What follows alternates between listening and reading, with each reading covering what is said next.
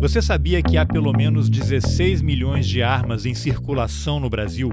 E que para cada aumento de 1% no número de armas, a taxa de homicídios chega a subir 2% e que não há qualquer redução no número de crimes contra a propriedade? Na monografia Os Mercadores da Morte, o jornalista Leonardo Cavalcante mostra como o lobby das armas atua no governo federal e no Congresso para afrouxar a legislação e facilitar o comércio de armas e munições no Brasil. Ele também conta como militares e policiais são contratados como lobistas pela indústria bélica depois que passam para a reserva. O termo mercadores da morte, por sinal, é uma expressão usada pelos próprios militares para se referir aos ex-colegas que passam para o outro lado do balcão para atuar como mercadores da morte. Eu sou Carlos Alberto Júnior e esse é o Roteirices. Vamos nessa! Léo, me fala um pouquinho desse teu trabalho aí, essa monografia de MBA Mercadores da Morte. Você é jornalista como eu, né? Fomos colegas do Correio Brasiliense. Na nossa troca de mensagens aí para combinar a gravação, você comentou os 18 meses de pesquisa que você fez para poder levantar as informações, que conta um pouco a história do lobby das armas no Congresso Nacional, né? Como é que você se interessou por esse tema e como é que foi o trabalho até o resultado final aí que é o texto? Bem, eu sempre trabalhei como jornalista, o tema de armas sempre me interessou. Se eu fizer um, uma memória da minha atuação de jornalista, eu sempre fiz matérias sobre armas. Então, me lembro que ainda no governo Fernando Henrique, por exemplo, eu fiz um levantamento sobre armas extraviadas de empresas de segurança pública, por exemplo, que era um dado que a Polícia Federal tinha e que ninguém naquele momento tinha feito ainda. Então eu peguei esse levantamento e ali já mostrava que existia as empresas de segurança de segurança privada eram autorizadas a comprar armas e você já tinha ali uma, um número muito grande de extravios o que mostrava que ali já, já era um negócio. Isso aí eu estou falando uma das, uma das reportagens ao longo da minha, da, da, da minha vida profissional e o meu interesse pelo tema. Foi um tema que sempre me interessou. É, eu comecei a fazer esse curso da, da FGV porque eu achava que precisava voltar à academia. Eu nunca tive distante da academia, eu sempre fiz alguns cursos durante a vida profissional. Fiz dois cursos uh, de pós na UNB, uma em comunicação e outro em ciência política, ali na época do Correio Brasiliense. E aí pintou essa oportunidade de fazer esse curso na FGV. E uma das primeiras disciplinas foi uma disciplina uh, de, um, de direito regulatório, com Luiz Alberto que foi que é advogado, que é consultor do Senado, que foi da casa que foi da Casa Civil praticamente todas as regulações do governo Lula passaram pela mão do Luiz Alberto e eu tive uma e nesse curso de direito regulatório eu vi que eu conseguiria fazer o meu projeto final em cima de regulação de armas porque a gente tratava um pouco ele, ele tratava muito de regulação ele não falava de armas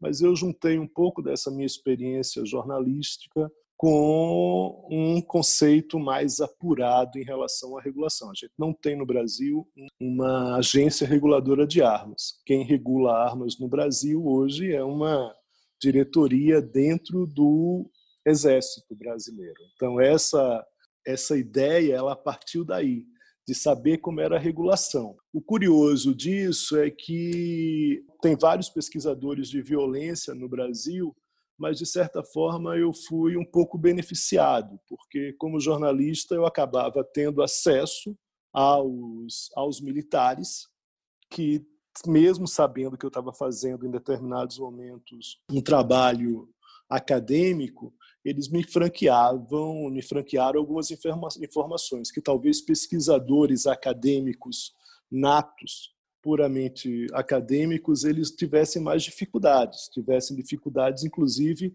para buscar a partir de lei de acesso à informação, que é outro tema também no Brasil que tem uma dificuldade muito grande. A gente sabe que para a gente conseguir informação, mesmo pela lei de acesso à informação, a gente sempre tem que criar uma armadilhazinha, um jogo de esconde e mostra, de gato e rato ali, com os com os burocratas que passam as informações pela lei de acesso. Sempre tem uma pegadinha. Ah, você tem que ser muito cuidadoso, porque senão o teu pedido ele não vai vir com as informações. Então, nesse material tem muito tem muita coisa de lei de acesso também mas tem muita informação que foi me passada a partir de entrevistas com, com militares que de certa forma franquearam ali, talvez pela minha atuação jornalística.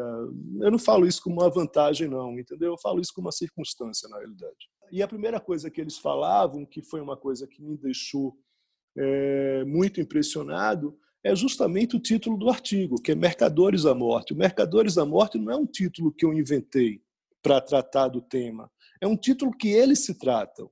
Os, os militares, eles tratam os militares que deixaram a farda e foram trabalhar com as empresas de armamento de mercadores à morte, quer dizer, é um título do, dos próprios militares, né? não é um título que eu inventei. Esse título já é muito forte, né? Os mercadores da morte, que abre várias possibilidades, e aí você já explicou, né? Que são militares aposentados que comercializam armamentos, se valem dos contatos que construíram ao longo da carreira, tanto dentro das Forças Armadas quanto com empresas, porque existe um assédio grande em cima deles, né, por conta da, da atuação deles. Eu queria que você avançasse um pouquinho mais e acrescentasse nessa explicação uma outra expressão que é por que, eles também são conhecidos como portas giratórias. É, o portas giratórias aí já não é uma coisa específica dele. Isso aí é uma, uma, uma, uma um termo que é usado para todos os lobistas, né? Que é o cara que ele tá de fora do hotel, do lobby do hotel, e ele consegue entrar no lobby do hotel. No lobby do hotel é onde se desenvolve efetivamente o lobby, né? Assim, a expressão lobby, ela vem daí, né? Ela vem em determinado momento nos Estados Unidos, lobistas se reuniam com autoridades, com presidentes uh, no lobby do hotel. Então, essa porta giratória a recepção do hotel. Antes deles irem votar, discutir os temas, né? E ali faziam os arranjos. Exatamente. Ou antes de votar ou antes de dormir também, antes de subir para o quarto. Né? Então, é justamente isso. É o, o porta giratória é o cara que sai de, de assuntos da rua e vai para dentro do lobby do hotel. Eu acho que é um pouco aí da, de uma referência sei lá, é, é, é, não é a casa e a rua, né, no sentido do da mata é, do, do, do, do, nosso historiador, sociólogo. do nosso sociólogo, historiador, que é a, a, a rua e a, e a, casa, como funcionam esses dois ambientes, mas é um pouco disso. É, talvez se a gente for fazer uma, uma tentativa aí de teorizar mais sobre isso, a gente está falando a rua e o lobby do hotel, que não é a casa do cidadão, mas é um pouco isso. E porta giratória porque ele entra com uma proposta e sai, né? Quando ele gira de volta, ele já sai ele com um resultado. Sai com resultado, exatamente. Agora, Léo, você chegou a, a pesquisar e, e, fazer uma apuração em relação como é que funciona essa cooptação dos militares? Inclusive no teu trabalho tem ali um, uma ilustração muito interessante, que é uma imagem circular, né, com setas mostrando como é que funciona esse, não sei se esquema é a palavra mais adequada, né? Mas como é que se dá o, o, trabalho de aproximação dessas empresas? Você tem duas grandes empresas no Brasil que hoje fazem parte do mesmo grupo, né? Que é uhum. é a Taurus e a CBC, que é a Companhia Brasileira de Cartuchos. Uhum. E você tem agora essa pressão crescente das multinacionais que querem entrar no mercado brasileiro com as bênçãos da família Bolsonaro, né? Então acho que hoje criou-se é, uma tempestade perfeita para que essa atuação da indústria das armas talvez seja favorecida no Brasil. O que, que você pode comentar sobre isso? Veja bem, o que acontece em relação ao, a, a, a, esse aspecto, o meu trabalho ele vai até 2018, né? ele vai até o fim do governo Temer. E muito claramente, no governo Temer, você já teve uma série de, de medidas que ampliou já este mercado para empresas estrangeiras. Né? Então, é uma situação que, se antes você tinha um lobby exclusivo da Taurus, Né? Você tem uma empresa brasileira que é uma empresa de armas. Né? É muito, quando você fala isso para algumas pessoas, as pessoas se, se surpreendem. Não, mas a gente tem uma estatal que fabrica armas, fabrica pistolas, que é uma, que ela não tem uma, uma, uma eficiência de mercado, mas ela está ali. Né? Ela tem funcionários públicos, a gente, quando eu estava no Poder 360, eu fiz. Aí você está falando da Imbel, Estou né? falando da Imbel, estou falando da Imbel. Mas a Imbel é muito, é, é, ela é muito pouco significativa nesse mercado, mas ela existe. O governo brasileiro, nós somos Uh, é, provedores provedores da, da, da Imbel, né? É, mas de fato ela não é uma empresa, né, não é um, player nesse, nesse mercado. Você, tinha, você tem a Taurus, que foi sim um player é, e que atuou sempre com esse monopólio, que boa parte das pessoas ela, elas questionam esse monopólio e é fato, é, é necessário discutir esse, esse monopólio, mas ao mesmo tempo esse monopólio, se a gente for pensar em relação à distribuição, a, a acesso da população às armas, de certa forma, esse monopólio por vias tortas ou por via direta acabou dificultando, de fato, essa, esse acesso como hoje se tem, como hoje se começa a ter no Brasil, do cidadão ter acesso à arma. Então, voltando um pouco, o governo Temer ele começa já a abrir as portas para esse mercado. Como é que ele abre? Principalmente a partir de licitações de empresas estrangeiras.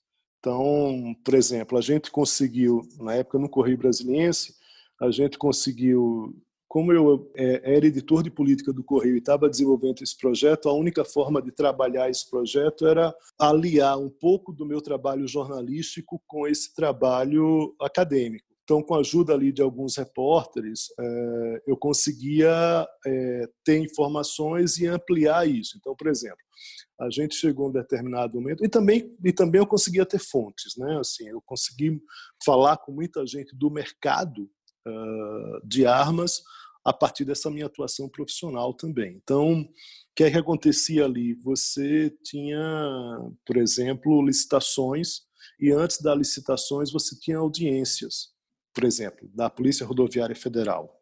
E aí elas se apresentavam, as empresas se apresentavam para determinadas licitações de compras de armamentos. E numa dessas licitações, muito surpreendentemente, você via que grandes empresas no mercado internacional tinham representantes aqui em Brasília. Entendeu? Isso já no governo Temer. na, na, tanto em reportagens do Correio, tanto no material da FGV, eu descrevo essas empresas né, que começavam a ter atuação no Brasil.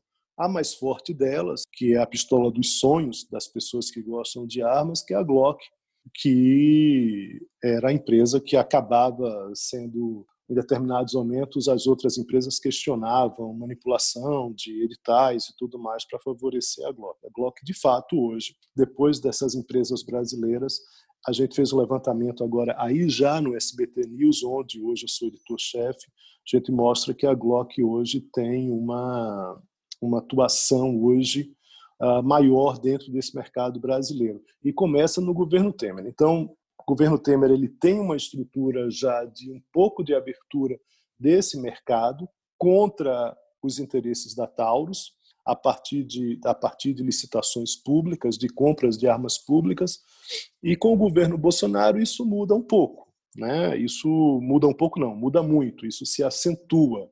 Se acentua por vários motivos, pelos decretos, pela, pela abertura maior desse mercado e agora com essa tentativa de baixar alíquotas efetivas das importações de armas para o Brasil. É, o que, é que eu posso dizer em relação ao que, acho, o que se vê no trabalho e se vê hoje? É que os militares sempre tiveram, por conta dessa diretoria de fiscalização de, fiscalização de produtos controlados, que, que funciona, que funcionou e funciona como agência reguladora de armas, eles sempre tiveram controle disso, mas eles sabiam que eles precisavam abrir o mercado, porque era uma necessidade ali deles, enfim até por conta dos próprios lobistas que, que circulavam entre eles. Os grandes lobistas hoje são pessoas que são ou policiais ou são ou, ou, ou, vieram da polícia ou vieram da, do, do Exército, da, do, das Forças Armadas de uma forma geral, não só do Exército, mas das Forças Armadas de uma forma geral. Então, sempre existiu uma pressão para a abertura desse mercado. No governo Bolsonaro, isso acaba se acentuando. Então, vamos voltar um, um pouquinho aqui, Léo, porque no, no teu texto, aí eu vou pedir para você comentar. Acho que essa licitação que você está mencionando, não sei se é exatamente essa em 2017, da Polícia Rodoviária Federal, que era para sondar empresas de armas, e aí lá estavam presentes é, representantes da israelense Weapon, Israel Weapon Industries, uhum. a italiana Beretta, a americana Smith Wesson, a alemã Sig Sauer, a tcheca CZ uhum. e a austríaca Glock, e a, e a Glock acabou sendo a escolhida. Né? Uhum. Uhum. Então, você diria que foi esse, essa teria sido a primeira audiência, o primeiro momento em que ficou muito claro que o mercado seria aberto e as empresas de outros países poderiam entrar. Isso aí aconteceu no governo Temer, né? Uhum. E aí logo depois também aconteceu a quebra de fato do monopólio da Taurus e da CBC, em que a Suíça, nem sei se a pronúncia é essa, Huag, instalou uma fábrica de projéteis em Pernambuco. Estava para instalar, estado... estava estava para instalar, estava para instalar, não instalaram. Esse processo ele não se concluiu, na verdade. Ah, tá. Porque eu ia fazer uma maldade aqui. Curiosamente, em Pernambuco, que é o seu estado, não que você tenha algum envolvimento, mas curiosamente também é o estado do então ministro da Defesa Raul Jungmann sem nenhum juízo de valor aqui. E o curioso, mais curioso do que a audiência, de certa forma poderia até marcar, você vai dizer se foi isso mesmo que aconteceu ou não, uma espécie de abertura né, do mercado brasileiro para essas empresas. Os representantes dessas empresas estrangeiras que estavam na audiência, eles eram militares da reserva e policiais militares aposentados. Uhum. O que, que você pode falar aí mais detalhadamente desse episódio? entre as regras e a regulação uh, inicial da, dessa diretoria de, de produtos controlados do Exército, essa, vamos dizer assim, entre aspas, agência, uma das normas era de que as empresas uh, que fossem trabalhar no mercado brasileiro, comercializassem armas no mercado brasileiro, tivessem fábricas aqui no Brasil não só um galpão de montagem, mas fábricas no Brasil. E para essas empresas, nunca foi um bom negócio fazer isso aqui, entendeu? Eles sempre quiseram, na verdade, fazer a importação. Para eles, a montagem de fábricas aqui, o que estava estabelecido como regra inicial no, pelo Exército, não facilitava a vida deles, porque seria muito custoso para eles montar. Tanto é que tem no episódio uma das referências do artigo é justamente a tentativa de uma fábrica de munição, de uma empresa de munição, a WAG, para vir para o Brasil. Eles tentaram montar uma fábrica no Brasil, conseguiram a chancela do governo brasileiro para começar esse empreendimento e acabaram desistindo. Por quê? Porque viram que não era um bom negócio para eles montar uma fábrica no Brasil. Mas pelo lado do governo, um argumento interessante é assim, não, queremos que vocês venham porque isso também é transferência de tecnologia, Exato. nos interessa, a gente não quer que vocês venham simplesmente vender coisas aqui, né? Tem que ter uma contrapartida. Exatamente, o argumento do governo nesse caso é um argumento, inclusive, difícil de, de, de contrapor. Tanto é que o monopólio da Taurus ele dura tanto tempo com esse argumento. Beleza, vocês querem entrar no mercado? Então vocês comecem a produzir aqui armas, entendeu? Só que eles sabiam que não, não, não, não valeria a pena, quer dizer, sabiam, eles tinham cálculos que não valeria a pena para eles entrar nesse mercado. Então, para eles era muito mais produtivo ter essa chancela de derrubar essa regra. O que, de certa forma, aconteceu efetivamente, no, vinha, começou a acontecer no governo Temer, com, essa, com essas licitações, que eram licitações que, com a, com a chancela do Exército, já quebrava um pouco desse monopólio da Taurus e agora no governo Bolsonaro ele acaba se intensificando. Então, o que a gente está pensando, quando, a gente quer, se a gente for resumir num ponto, o lobby das armas no Brasil, a gente pode dizer isso. A principal regra que impedia era uma regra que dizia o seguinte: se você tem um produto igual e o mercado brasileiro oferece, você está proibido de importar. Se você quiser importar, você vai ter que montar uma fábrica no Brasil. As empresas estrangeiras não fizeram isso, na expectativa agora conseguida, agora efetivamente organizada, de se quebrar esse monopólio da Taurus. E isso é o que está em jogo na realidade. A Taurus que tinha um monopólio, segundo você mencionou no teu texto, de cerca de 90 anos no Brasil, é, né? Que começou é, a ser é, quebrado é, naquele momento. Agora, eu queria que você falasse um pouquinho uma, essa questão da cooptação de militares e policiais aposentados que aí você poderia encaixar isso numa expressão que você também usa no texto, que é o triângulo de ferro, né? O que, é. que é esse triângulo de ferro? E eu acho que essa tentativa da RUAG de instalar uma fábrica no Brasil, e essa fábrica, a, a intenção era que ela fosse instalada no estado de Pernambuco, e eu não quero fazer nenhum juízo de valor, curiosamente, o estado do então ministro da Defesa do Michel Temer, o Raul Jungmann né, que é pernambucano, e vai para lá. Então, eu acho que isso se encaixa muito né, nesse triângulo de ferro que você vai explicar o que, que é atuação de grupos de interesse com o Congresso, com a burocracia é. e esse movimento intenso de pressão para a quebra do monopólio. Né? E como é que esses militares e policiais aposentados no Brasil acabam sendo atraídos. O cara se aposenta e vai ser executivo de uma multinacional e vai ganhar o dinheiro. É. Nenhum problema. Mas há outras questões envolvidas, né? É, no caso, é isso. No caso dos militares e dos policiais, são os caras que de fato dominam a, a, a, o uso da arma. Né? Então, eles conseguem falar sobre com propriedade de armamentos.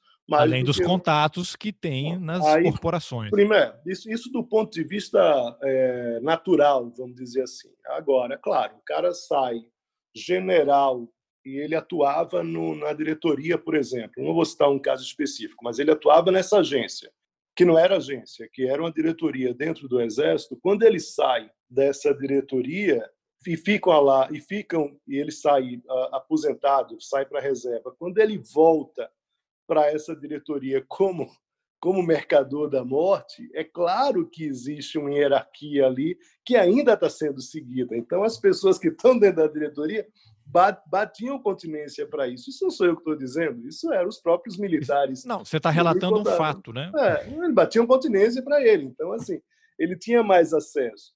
Mas o Triângulo de Ferro mostra que essa citação aí, que não é uma citação minha, que é uma citação que vem dentro da, da, da política regulatória ao longo do tempo, e aí a gente não vai entrar muito aqui no academicismo, mas o que é que ele mostra, o, tri o Triângulo de Ferro? Ele mostra que é muito difícil você quebrar esse triângulo porque você tem o, o grupo de interesse que patrocina os o, o legislativo, os parlamentares, que pressiona o governo, que oferece ao quê para esse, esse grupo de interesse? Baixa regulação. Então, em resumo, é isso. A gente tem três vértices dentro desse triângulo de ferro difícil de quebrar, que é patrocínio para parlamentares, dos parlamentares para outra para outro ângulo assim vamos dizer assim na outra ponta desse triângulo uh, o governo são pressionados pelo esses militares pressionam o governo e a gente sabe como é que o Congresso pressiona o governo pressiona de várias formas inclusive com votações e né, aquela tudo aquilo que a gente já está acostumado na política. E o que é que o grupo de interesse quer? O grupo de interesse quer os empresários querem o quê? Baixa regulação para que o jogo seja jogado. É curioso. Eles querem nenhuma regulação. Né? Nenhuma né? regulação. Querem... Quanto menos, menor. Né? Então, é, é isso que está em jogo. E é engraçado a dificuldade que você tem de montar, de desmontar esse esquema. Por quê? Porque uma das formas de, de você desmontar esse esquema é você tratar com transparência as coisas. Então, você não, não ninguém está querendo. O lobby é uma coisa constitucional. O lobby está na Constituição.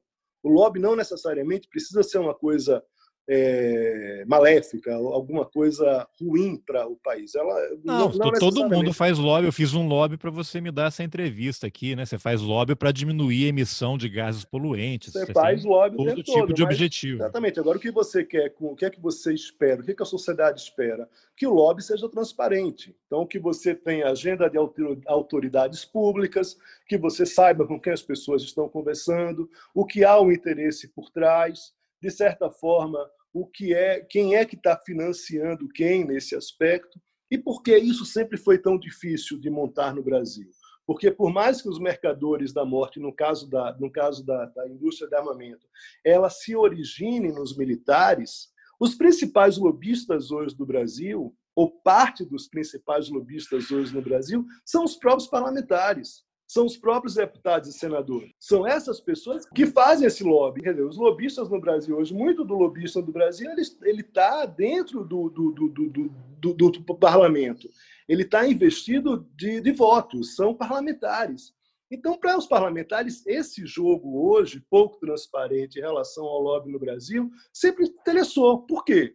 Porque é a regra que eles atuam. Por que eu vou mudar isso? Entende? Assim, então... É, vou até usar uma informação que está na tua no teu trabalho, isso aí que você mencionou, os parlamentares, a gente pode incluí-los nessa famosa bancada da bala, é. né? o pessoal que é financiado pela indústria de armamento. É. Mas você cita ali uma informação no teu trabalho que quase metade dos deputados da comissão especial, eram 11 dos 26, é, comissão especial, digo aquela que discutia a, a questão do desarmamento, é. né? recebeu doações de empresas ligadas é. à indústria das é. armas e, as, e a indústria das armas doou para a campanha eleitoral de 2014, segundo informações que você levantou lá no TSE, 8 milhões e meio de reais para mais de 40 deputados federais e comitês partidários na campanha de 2014. Isso daqui é a face mais visível do que é. acontece, né? Porque quando você pega outros setores da economia, como empreiteiras, né? depois desse escândalo aí todo envolvendo o Odebrecht, você vê que isso daqui é a parte, a ponta do iceberg, né? Ah, vamos deixar o pessoal ver essa pontinha aqui, que aí dá um certo selo de transparência, mas na verdade o que acontece a gente não sabe, né? É, e tem uma dificuldade hoje, que é o seguinte, é, e eu não estou aqui fazendo juízo de valor em relação ao fim da, das doações de empresa. Mas, de uma, forma, de uma forma geral, hoje, quem trabalha com informação pública para tentar entender esse financiamento, que está explícito no triângulo de ferro que está no trabalho, antes era muito mais fácil de você identificar esse jogo, porque você via que as empresas doavam para os parlamentares. Hoje, e aí você identificava os grupos, né? até porque eles queriam aparecer para os deputados. Hoje em dia, com o fim das doações de empresas, a nossa dificuldade, seja jornalistas, sejam pesquisadores, para entender como funciona esse lobby, é muito mais difícil. Por quê? Porque é claro que as empresas continuam doando para esses interesses. Só que elas estão doando hoje como pessoas é, físicas. Né? Elas estão doando como pessoas específicas, como, como eu, você, estamos doando. Então, o que é que você está acontecendo hoje? E é muito difícil você fazer esse levantamento. Um cara que é diretor de uma determinada empresa, posso falar de qualquer lobby aqui, empresa de cigarro, empresa de bebidas, empresa de armas, vamos falar desse lobby mais, desse lobby que é mais amplo, mais amplo aí. Você vai ter pessoas que são diretores dessas empresas que fazem doações para esses empresários. E você consegue pegar, quer dizer, consegue não, e você já vai ter uma dificuldade maior, primeiro, de conseguir a lista desse, da, da, do, desses diretores. Aí depois você vai ter que fazer um cruzamento desses diretores. Mas isso em tese está no TRE ou no TSE? Está em né? tese no TRE no TSE. Mas o que, que pode acontecer, por exemplo? Eu, você, você é da banca. Desculpa, mas lá não está não, lá não tá dizendo que é fulano de tal. Não. É, é diretor da Taurus. Não está dito isso. Não, não, não, não está. Então você tem que fazer um cruzamento hoje muito mais difícil. E outro detalhe, vamos dizer assim, para ser mais claro aqui para quem está nos ouvindo, são dois grupos. Você é do grupo empresarial A, eu sou do grupo empresarial B. Você tem determinados interesses em determinados parlamentares. Eu, do meu grupo empresarial B, posso doar para os parlamentares do seu interesse. E combinado com você, você fazer o mesmo. Você doar para os meus parlamentares de interesse. Então, para o pesquisador e para o jornalista, esse lobby, esse financiamento cruzado, ele é muito mais difícil de ser identificado. Então, assim, isso é um desafio para a sociedade. Não, mais uma vez, eu acho que o fim do financiamento privado ele tem uma série de benefícios para o país, mas para o trabalho da gente, de jornalista, e para o trabalho de pesquisador, fazer esse levantamento das doações individuais é muito mais difícil.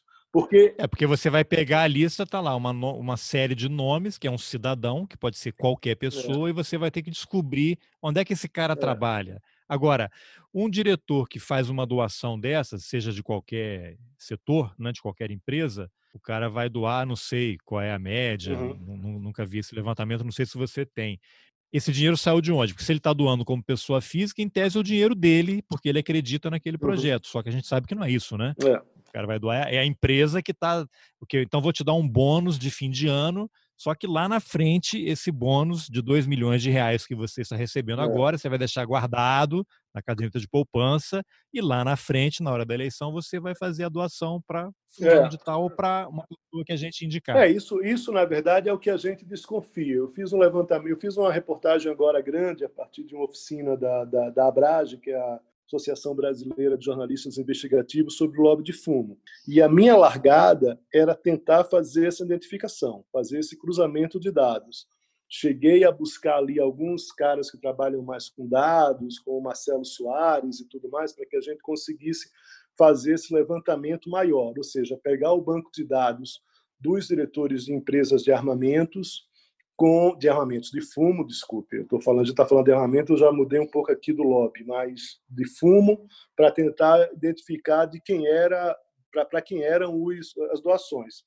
E é um levantamento impossível, tanto é que a gente não conseguiu é, avançar nisso, entendeu? Assim, porque é, você não consegue pelos diretores saber exatamente onde é que está o financiamento específico para cada grupo. A gente desconfia Agora, não necessariamente isso... é um diretor, né? Não, pode ser um laranja pode ser também, qualquer né? pessoa, exatamente. Então, o que eu, o que Aí o COAF é que vai ter que pegar. Falando, né? O que eu estou falando de uma forma geral é que hoje você não tem hoje regras claras sobre lobby, tem projetos que estão parados no Senado, tem a própria, o próprio governo federal desde a época da, da, da CGU, ainda no governo Temer, é, e depois, agora, nesse, neste atual momento do governo Bolsonaro, com o ministro Wagner Rosário, existe uma tentativa de você fazer com que o lobby seja mais transparente.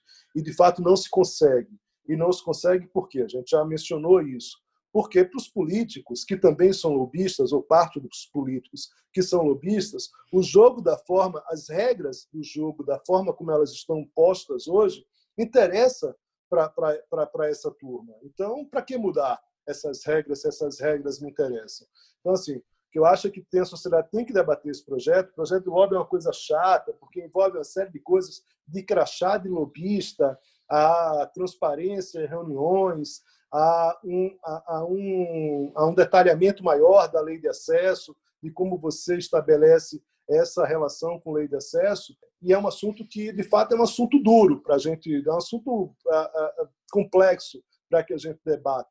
Mas acho que é, é um, é um assunto muito importante. E, neste caso do financiamento, eu não estou discutindo se a gente vai voltar ao financiamento privado, coisa parecida. Não.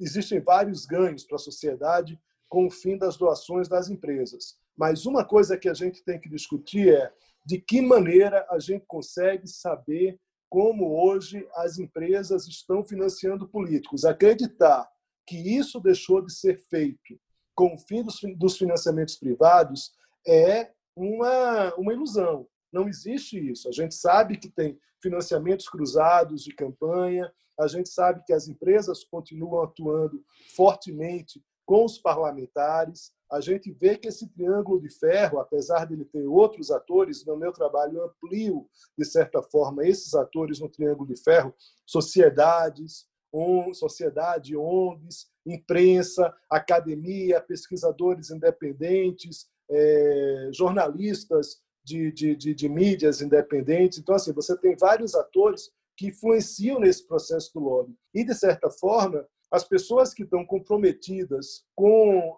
as regras mais saudáveis para a sociedade estão comprometidas com transparência nesses movimentos, nesse movimento desse, desse triângulo de ferro. Então, acho que a gente tem que, se parar, tem que parar um pouco para dizer, ok, a gente não quer mais, a sociedade não quer mais o financiamento das empresas, mas a gente vai ter que estabelecer determinada regra para a gente saber como é que está sendo feito esse financiamento dos parlamentares.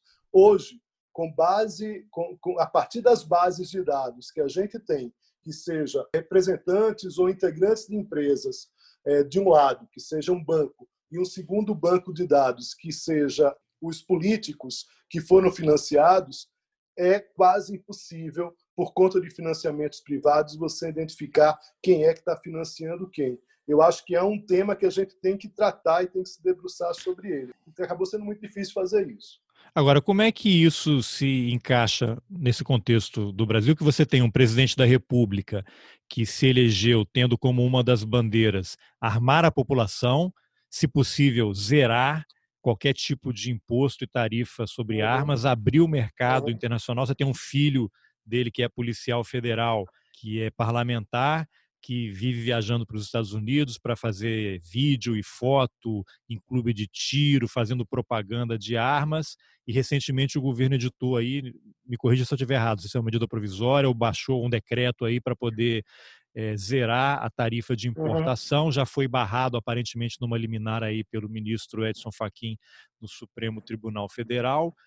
Como é que você insere essa necessidade de discussão que a sociedade ela todo mundo fala né a sociedade tem que discutir o que queremos né mas isso é. quando a gente vai para as vias de fato ali não é o que acontece né são sempre pequenos grupos de interesses que tomam as decisões a sociedade não é ouvida tanto que o plebiscito que houve no Brasil para poder decidir sobre armas quem venceu foi a favor das armas as pessoas querem ter uma arma né então é uma discussão muito mais ampla que exige educação, escola, uma série de, de outras coisas. Mas quando você tem as pessoas que estão conduzindo as políticas públicas abertamente defendendo o uso de armas e redução de imposto, inclusive o, o governo aí deu um argumento que zerou a tarifa de arma para poder acabar com o contrabando, né? que é um escárnio, né? Uma, uma, uma, é um tapa na cara da sociedade. Né?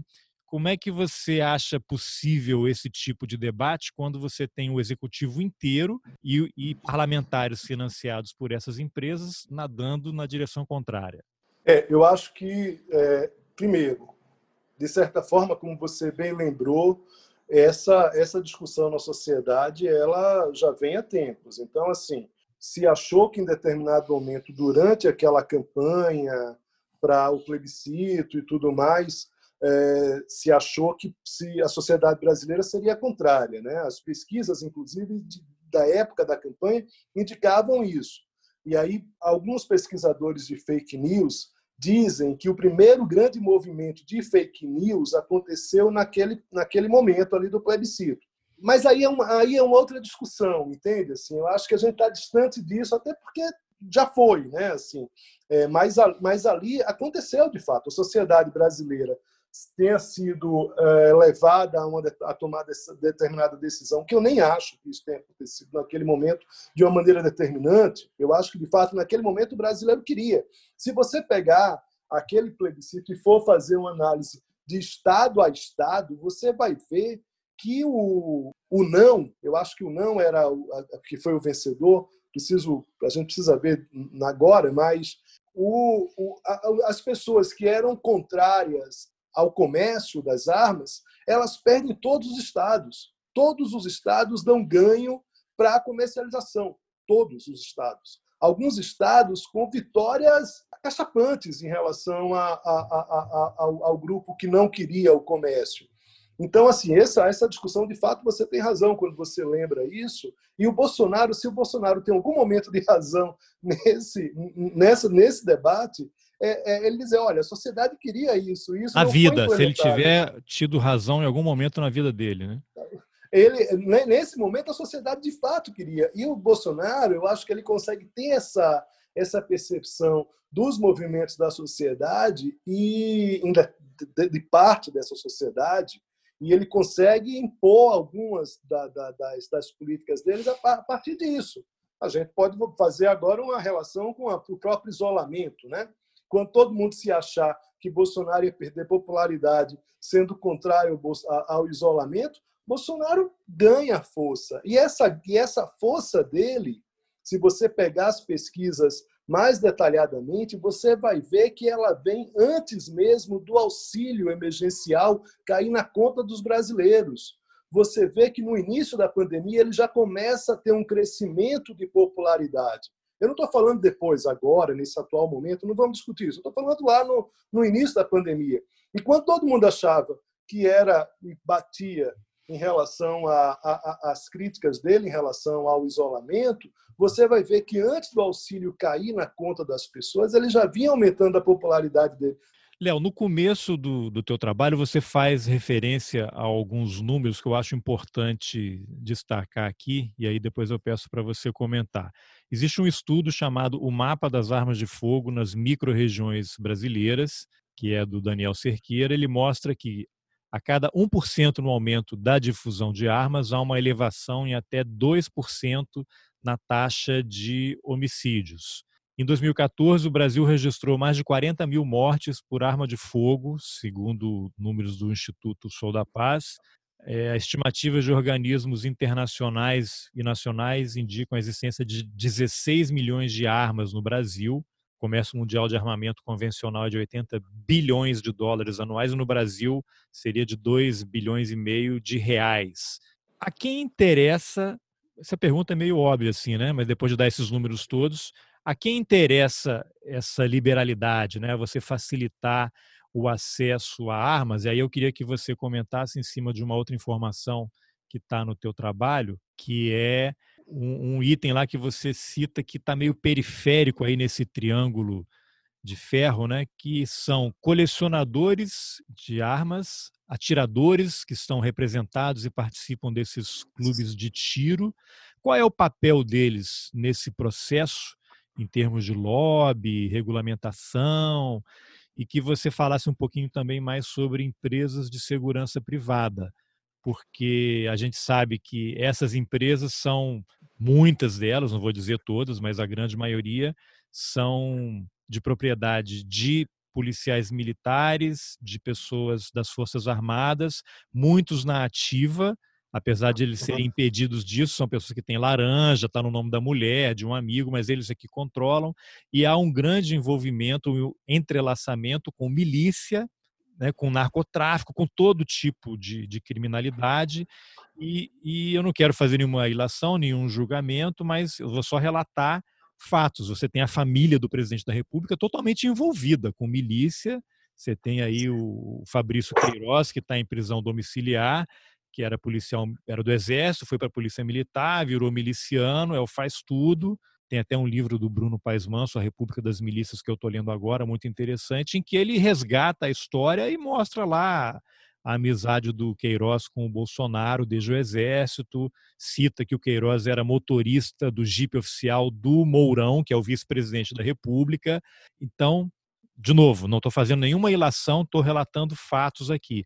Mas quando a gente começa a abrir essa foto, né, a gente vai ampliando, a gente vê que esse troço não tem solução, porque isso está enfronhado no tecido social da República e da sociedade brasileira e não tem volta. Eu acho praticamente impossível ter uma reversão desse processo. O que, que você pode avaliar dessa confusão toda que eu fiz?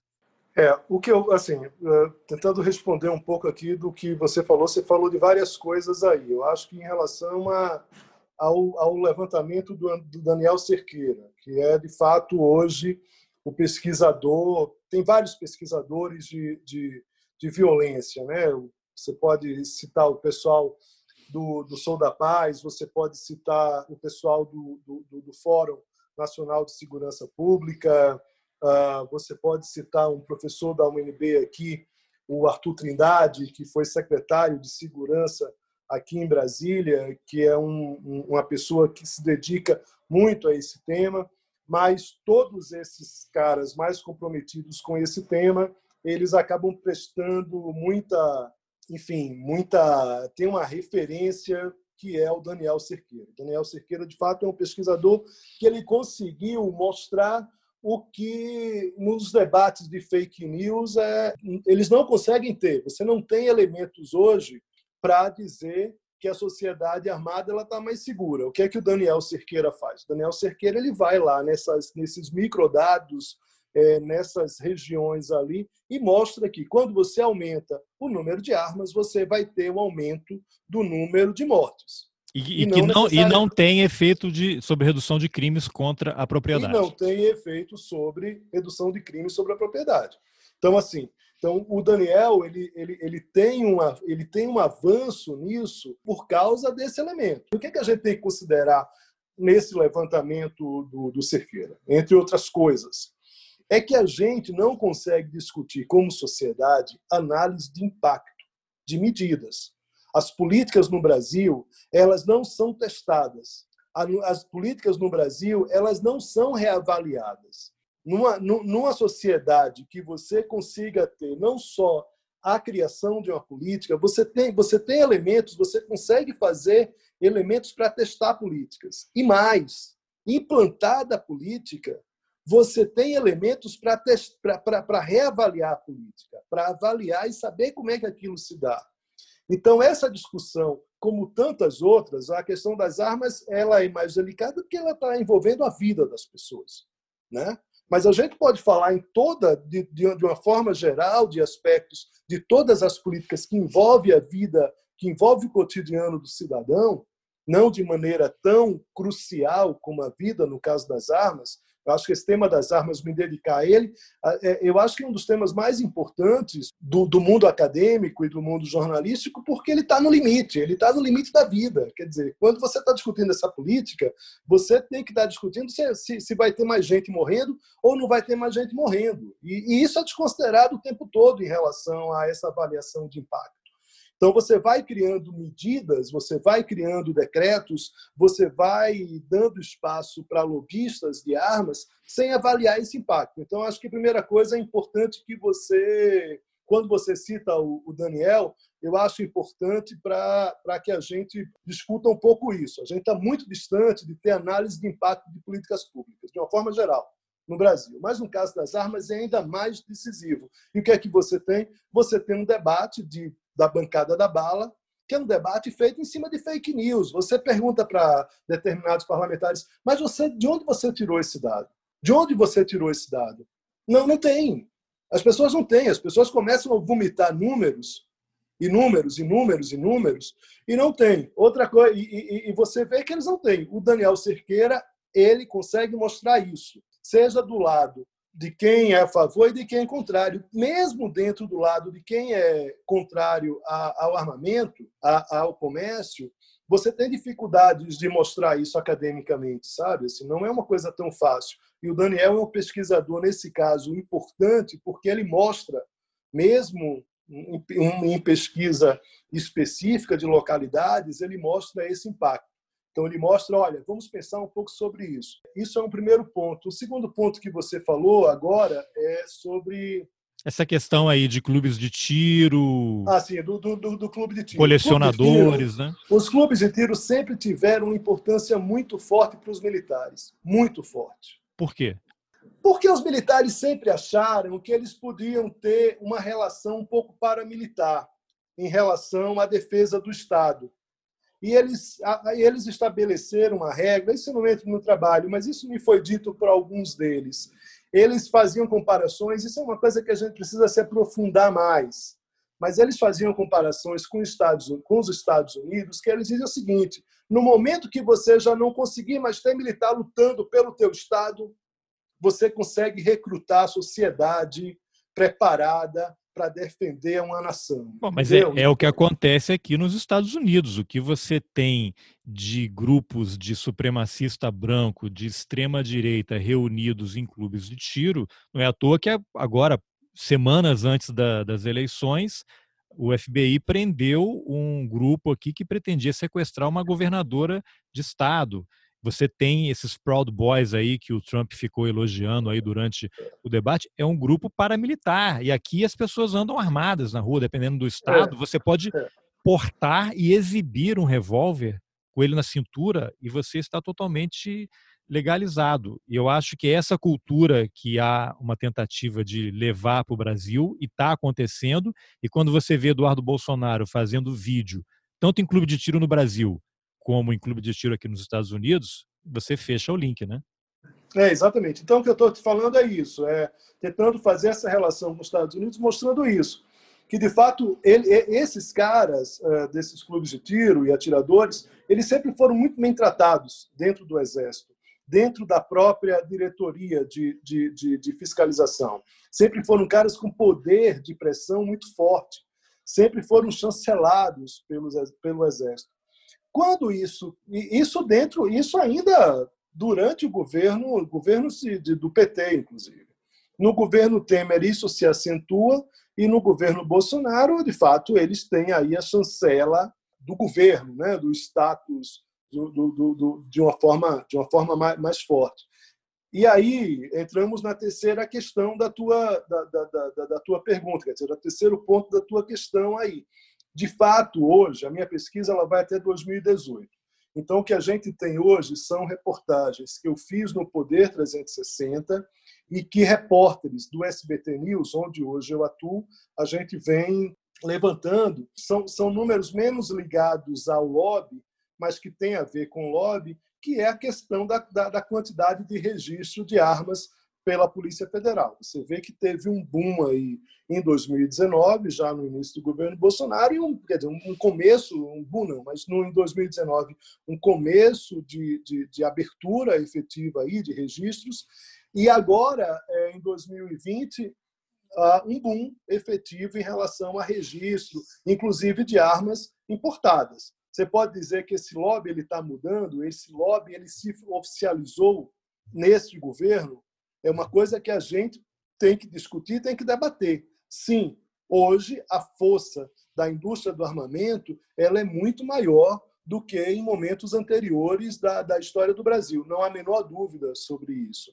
É, os números mostram em relação à própria, ao próprio registro de armas. Se isso é diferente, é, no caso do lobby uh, das armas, me parece claro que é diferente. Agora, eu não sei se é muito diferente em relação a outros tipos de lobbies. E aí, quando eu falo em lobby, eu estou falando de uma, de uma cadeia toda, seja de, de, de, de qualquer empresa, inclusive empreiteiras, inclusive empresas de laboratórios de medicamentos, empresas de cigarro, empresas de bebidas. Eu acho que isso, de certa forma, sempre existiu. Por exemplo, essa última reportagem que eu fiz agora em relação ao fumo, você vê que um dos principais atores hoje dentro do Ministério da Agricultura é uma pessoa que teve, por vários momentos, ligadas à indústria do cigarro. Quer dizer, hoje eu falei com a procuradora uh, que trabalha contra o lobby de fumo em Santa Catarina, no sul do país, que ela diz isso. Ela diz: olha, hoje, dentro do lobby, do, da, da indústria do cigarro, existe claramente uma relação de conflitos de interesses dentro de uma dentro do ministério, dentro de uma pasta. Então, isso não tá não é uma coisa exclusiva em relação às armas. Me parece que tem se acentuado, mas eu acho que a gente de certa forma sempre tratou dessa forma. Aí você vai dizer, aí a última parte da tua pergunta, né, que eu acho que é um, quase um desabafo ali. Você diz, ah, eu não acredito que isso vai mudar, isso não eu acho que em determinado momento as coisas elas podem evoluir. Como elas podem evoluir? Com pesquisas cada vez mais comprometidas em relação à situação, com determinados debates mais amplos. Em determinado momento, a sociedade brasileira ela pode as pesquisas hoje, pesquisas do Instituto de Opinião, mostram que a sociedade brasileira já não está tão disposta como esteve em relação ao plebiscito, em relação aos armamentos. Mas aí é uma, aí é uma é, porque situação. É, porque se você tem um, uma, uma sociedade que elege o Bolsonaro, fica um pouco contraditório.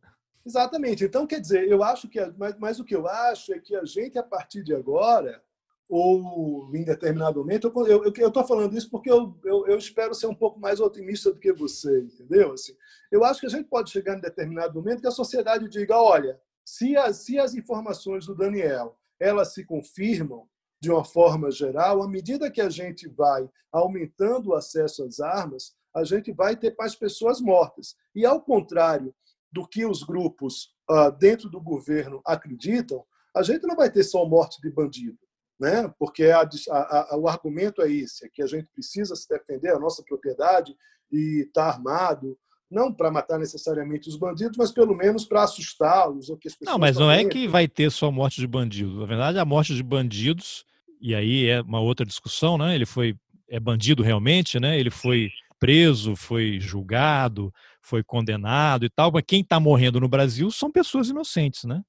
Não, exatamente. Então, quer dizer, a gente vai chegar em determinado ponto que eu acho que com essa, libera... com essa liberação de armas, que a gente volte a dizer, dentro de uma sociedade civilizada, que eu acredito que somos, e racional, que em determinados momentos podemos, mesmo elegendo determinados políticos, seja de um lado ou de outro, coisa parecida, a gente vai ter um debate mais claro sobre isso. Não. O meu, o meu parente ele era um cara que não tinha nenhum envolvimento com nenhum grupo e de repente ele morreu.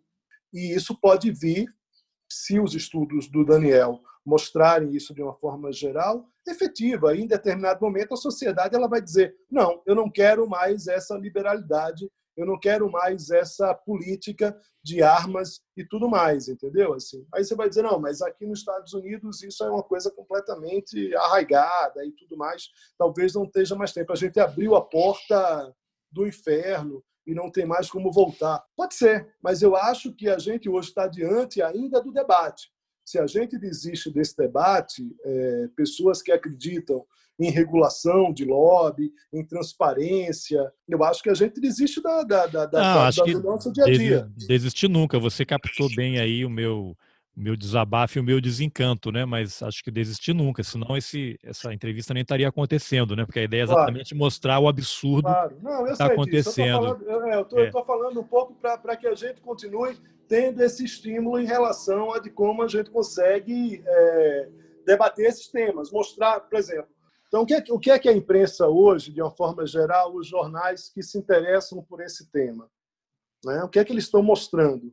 E não é só o SBT News, tá? A Folha, o Globo está fazendo isso também. Enfim, eu não vou citar todos aqui, mas tem muitos jornalistas dedicados a esse tema, tem muitos pesquisadores dedicados a esse tema. Mas qual é o ponto que a gente está hoje? Em que momento da cobertura jornalística o país hoje está em relação ao armamento. Ele está mostrando quem são os atores, ponto um, desse, desse, desse lobby. Ele está mostrando o que isso tem significado do ponto de vista prático em relação à comercialização e a registro de armas. Né? Então, isso está muito claramente exposto nas reportagens que estão sendo feitas hoje. Aí você vai me falar, mas e a partir daí, o que é que vai ser? A partir daí, você vai ter uma relação de pesquisadores e jornalistas mostrando esse aumento com causa e efeito do número de mortes, certo? Então, eu acho que o próximo passo, que eu não sei quando vai se dar, tanto no jornalismo quanto na academia, mas ele vai se dar em algum momento, e ele está próximo disso, por mais que os, os números do fórum sejam números um pouco atrasados, em determinado momento a gente vai chegar nesse ponto. A gente vai chegar numa relação de causa e efeito em relação à liberação de armas e de registros, o aumento e o aumento no número de mortes ou não, proporcional ou não em relação a esse, esse momento. Por hora, eu acho que é, é, é onde estamos tanto do ponto de vista acadêmico quanto do ponto de vista jornalístico nesse atual momento. Tá, aliás, você é uma, tem um, um, dos itens que você não mencionou ainda, que é a questão das empresas de segurança privada, né? Que a ah, grande maioria pertence sim. a militares da ativa e da reserva, né? Numa confusão danada. E é. aí eu queria que você avaliasse se é possível fazer uma conexão com isso que eu vou dizer agora. A quem interessa acabar com a identificação da munição, que permite o rastreamento da origem? Então, hoje você tem não é nenhuma novidade. Um montão de gente morrendo aí em favela, em ações policiais, e você consegue rastrear. Essa bala saiu do revólver do policial, e aí você permite, isso permite que haja uma, uma investigação e que a polícia, em algum momento, comece a melhorar os seus protocolos de atuação. Agora, qual é a justificativa para um governo patrocinar o fim da identificação da munição. Qual é a justificativa para isso? Aí eu acho que tem que perguntar para o próprio governo qual é a justificativa. O que a gente pode é, estabelecer a partir disso é que claramente há um discurso em defesa do Estado policialesco, no sentido de dar força às polícias, aos militares, nesse aspecto. A gente pode fazer uma, uma relação maior em relação a grupos paramilitares, chamados hoje de milicianos, que vão se beneficiar desse tipo de, de ação, qualquer um se beneficia, qualquer, qualquer atirador que queira matar e não queira ser punido, qualquer covarde armado que queira matar e não queira ser punido, qualquer covarde armado que mate uma criança inocente, que mate, sei lá, pessoas que não necessariamente foram julgadas, que, que, que descumpram uma lei estabelecida pela Constituição, que não temos pena de morte no Brasil, então nada justifica uma, um assassinato de, de qualquer pessoa, porque a própria Constituição nos diz isso, estabelece isso. Claro, a gente vai ter aí mil aberturas, vai ter legítima defesa, não estou desconsiderando nada disso. É, é, é, é importante que as pessoas, quando dizem, ah, você está defendendo, quando você faz esse tipo de levantamento, você está defendendo o bandido ou coisa parecida. Veja bem, eu, eu gosto de dizer o seguinte: eu tenho tanto ódio de bandidos, de estupradores, de pessoas uh, que cometem crimes hediondos e, e, e situações horríveis. Eu tenho tanto ódio, ou até talvez mais ódio, do que qualquer cara que defende armamento da população ou coisa parecida. Então, assim, não me venha falar de defesa de bandidos, de estupradores ou coisa parecida. Não, meu ódio, ele é um ódio extremado contra essa pessoa. A minha diferença para essas pessoas que defendem que a sociedade se arme é que eu acredito no Estado. Eu sou, eu acredito que o Estado ele pode estabelecer regras para que a gente consiga conviver e não simplesmente fazer justiça com as próprias mãos e andar armado, até porque isso não, isso, isso, como a gente falou aqui numa relação, isso não está ligado a uma efetiva política. Eu não sei se hoje, se eu tiver uma arma, eu vou estar mais protegido do que se eu não tiver uma arma, em qualquer circunstância. A pessoa que sabe que eu tenho uma arma, ela pode ter muito mais chance de querer me assaltar para levar minha arma e vai acabar fazendo isso porque tem efeito surpresa, tem uma série de coisas, né? Quando a gente vai conversar com policiais que não são bitolados em relação a essa defesa do armamento pelo armamento, você vai ver que a pessoa não, os policiais que não estão envolvidos em lobby também de armas, eles vão estabelecer uma série de restrições a isso, por quê? Porque começa pelo efeito surpresa. Come, começa pela própria capacidade do cidadão em reagir armado, armado a um determinado assalto. Então, o que a gente está falando aqui é de um Estado onde eu acredito que tem o Estado tem que defender, tem que estabelecer regras e que eu siga essas regras. Agora, não me venha falar em defesa de, de, de ah, você está defendendo. Não, estou defendendo ninguém, ao contrário. O meu ódio em relação a essas pessoas é maior ou tão grande a quem defende Estados armados. O que eu defendo é outra coisa, eu defendo análise de política, o que eu defendo é que a gente consiga construir uma sociedade onde você tenha mais transparente em relação a jogos, em relação aos jogos de poder. E isso não está claro dentro da neste atual momento, principalmente nesse tema das armas. Léo, esse tema é enorme, a gente vai ainda precisar falar muito sobre ele, mas uma última pergunta aqui.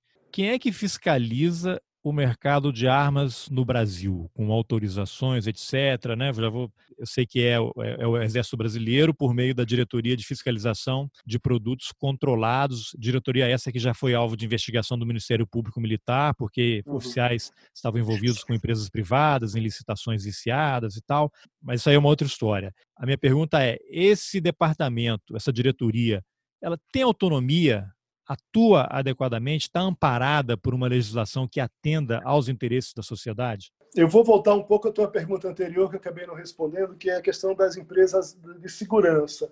Tá. Eu acho que nem o Exército, nem a Polícia Federal, que regula essa questão das empresas de segurança, eles estão preparados. No Brasil, a gente não conseguiu estabelecer, de fato, nem nas agências oficiais, uma relação efetiva de regulação. Então, o direito regulatório brasileiro ele não é um direito regulatório efetivo. Ele não, ele não tem a plenitude de regras de uma forma geral. As agências reguladoras elas não elas não não não se estabelecem. A gente pode falar de várias, mas vamos tratar de, um, de uma de uma atual, a Anvisa. Estamos tá vendo debate, estamos vendo o serviço que a Anvisa está prestando ao Brasil, né? Tem um debate hoje sobre a Anvisa, mas é a Anvisa só não. De uma forma geral, agências reguladoras elas têm uma dificuldade muito grande de atuação, uma dificuldade de poder. No caso das armas, é pior, porque essa diretoria, esse departamento dentro do Exército, ele não é uma agência. E estava contaminado, né? Estava contaminado. Que é, é, não, é, porque o que, que faz? Tem, tem, tem, dois, tem dois pontos importantes numa agência regulatória: mandato e quarentena. Se você é ator de uma agência regulatória, você primeiro tem um mandato estabelecido, onde você não vai poder passar mais do que aquele tempo, para não se contaminar pelo mercado, para não ser cooptado pelo mercado, para não ser capturado pelo mercado, e você tem uma quarentena. Então tem que no tirar caso, a porta giratória da entrada do lobby da agência. Hoje existe um problema muito claro. Hoje quem regula tanto na Polícia Federal, que faz os registros e tudo mais, e controla, por exemplo, a empresa de segurança, que é um tema que eu sei que você tem interesse, não tem nem mandato nem quarentena. Então, no caso do Exército, o cara ele pode ficar ali um tempo maior do que ele ficaria numa agência estabelecida, específica, e mais, ele não tem quarentena, ele pode sair dali hoje e começar a atuar para o mercado privado no outro dia. Então, isso é, uma, isso é outra coisa que a gente precisa discutir. Ah, você está defendendo que o Estado brasileiro tem uma agência de armas, como os Estados Unidos têm, para controle? Não, não estou defendendo isso. Eu não sei se isso ainda é uma coisa que a gente necessite. Agora, que é preciso esse debate em relação a isso, é. É preciso, porque basta a gente ver as últimas, as últimas reportagens sobre esse tema. Esse mercado, hoje, ele está andando sem nenhuma capacidade de regulação. E não tem ninguém, mesmo nas agências tradicionais brasileiras, que já são falhas por si só, a gente citou a Visa, mas a gente pode citar todas as outras que vão ter falhas específicas em vários momentos. No caso das armas é pior, porque nem regulação e nem uh, regras para os reguladores a gente tem. Então, o mercado de armas no Brasil hoje está uma festa, porque se as agências, as agências que, que poderiam ser agências por si só, se elas já não funcionam direito no Brasil, imagine quando você não tem regulação. Ah, você mais uma vez está defendendo uma burocracia de regulação. Não, eu estou defendendo transparência. E transparência você só estabelece, querendo ou não, com regras, punições, cobranças para quem não efetivamente uh, apresentar essas informações. Porque é com informação que a sociedade consegue debater. É com informação que a gente consegue estabelecer o que eu falei no início, que é política de impacto sobre determinada regra. Para qualquer regra, você vai saber se aquilo ali está dando certo ou não. Você vai primeiro vai pensar, vai estabelecer, será que isso vai ser ou, vai, ou, ou simplesmente isso aqui vai ser uma coisa que ninguém vai seguir. Ou isso aqui pode dar numa outra situação, né? Tem uma história acadêmica que é aquela coisa de você tinha um determinado país que estava com muito ratos, ratos e mais ratos e mais ratos e mais ratos, e criou uma regra tal que você ia oferecer para o cidadão que entregasse os ratos ao governo um determinado, uma determinada quantia para que essa pessoa ela, ela entregasse os ratos. E o legislador ali, o cara que fez a regra, ele aparentemente ele tinha uma boa intenção, que ele disse, não, se eu, se eu estimular a sociedade a matar os ratos, eu não, eu não preciso da, da, da, minha atuação total no Estado, mas a sociedade também vai me ajudar. E se começou a descobrir depois que começou a ter muito mais ratos naquela, naquela região. Por quê? Porque as pessoas estavam criando ratos para entregar ratos e ganhar dinheiro com os ratos. Então, claramente, aquela regra não estava sendo estabelecida da forma como deveria. Então, assim, isso vale para tudo. Quer dizer, qualquer, qualquer avanço que você vai dar na legislação, num ato prático, num decreto, seja em qualquer lugar, você tem que ter análise de impacto. E, o que eu, e, você só consegue isso com informação, tentando estabelecer uma relação casual, o que é que aquilo ali pode dar, entendeu? Se alguém naquele momento pensasse e dissesse, olha, isso aqui não vai ser uma boa ideia, a sociedade vai começar a criar ratos aqui, não vamos estabelecer. Quer dizer, se você pensasse um pouco, você não teria baixado essa regra. O Estado gastou dinheiro o Estado é, estabeleceu uma regra que, que não foi producente, ou seja, se criou mais ratos e acabou que não deu, não deu nada certo, ou seja, só piorou a situação ali da população. Um pouco desse debate eu acho que a gente pode estar tendo hoje no armamentos. A gente está criando regras em tese para defender a população sem pensar nas consequências. Daqui a pouco, a gente não vai ter ratos, a gente pode ter um número muito maior de mortes. Infelizmente. Léo, obrigado pela entrevista. Boa, obrigado a vocês, foi um prazer, uma honra. Bom, essa foi a entrevista que eu, Carlos Alberto Júnior, fiz com o jornalista Leonardo Cavalcante sobre a monografia Os Mercadores da Morte, que ele escreveu para uma pós-graduação na Fundação Getúlio Vargas. O link para o texto está nas informações do episódio. Se você gostou da conversa, compartilhe nas suas redes sociais, nos seus grupos de WhatsApp, mande o link por e-mail. Não precisa mandar para muita gente, não. Manda para uma pessoa. Isso já ajuda bastante. Lá também tem o link para a lista de distribuição no Telegram. É só clicar. E se você achar que tem condições, considere a possibilidade de apoiar financeiramente o Roteirices. É possível ajudar com qualquer valor. O link também está lá. E eu aproveito para agradecer a ajuda do Nelson Oliveira, da Fabiana Moraes e da Liana Rocha. Obrigado pela companhia e até o próximo Roteirices. Valeu!